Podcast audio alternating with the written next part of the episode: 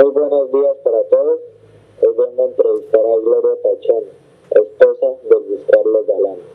Por favor, démosle un fuerte aplauso.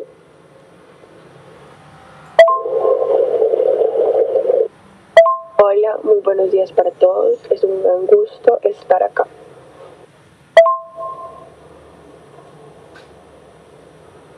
Señora Gloria, para usted, ¿quién fue Luis Carlos Galán como persona? Es para mí, Luis Carlos Galán fue un gran hombre, un gran esposo, una persona muy valiosa, muy cercano con sus hijos, que nos dejó un gran legado.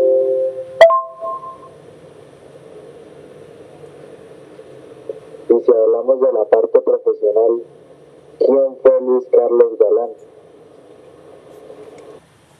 Hablando de la parte profesional, él fue un abogado, un economista, un periodista y un político colombiano, candidato a la presidencia de Colombia en el año de 1982 por el nuevo liberalismo y en el año de 1989 por el Partido Liberal Colombiano.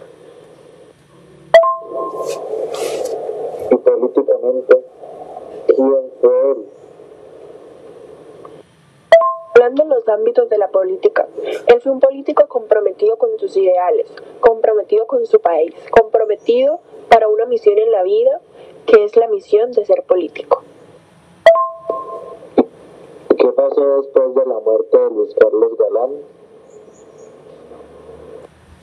Después de su asesinato, mi hijo, César Gaviria, queda como abanderado del legado de mi esposo, y gracias a esto asumió la presidencia en el año 1990.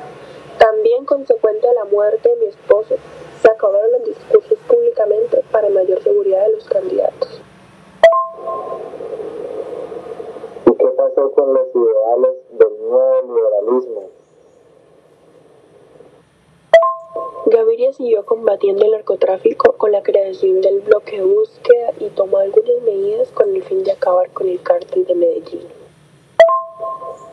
Luego de la muerte de Galán, ¿qué cambios se produjeron políticamente? Tras el asesinato de mi esposo, se creó el movimiento de la séptima papeleta, una iniciativa simbólica que quería cambiar la constitución en la Asamblea Nacional Constituyente y se logró convertir a Colombia en un Estado laico, tal y como lo propuso Luis Carlos. Y también cabe destacar que posteriormente de dicha asamblea nacieron más partidos políticos. Consecuente a la muerte de Galán, se acabaron los discursos públicamente para mayor seguridad de los candidatos. Bueno, y esto es todo por hoy. Gracias, señora Gloria, por asistir a esta entrevista.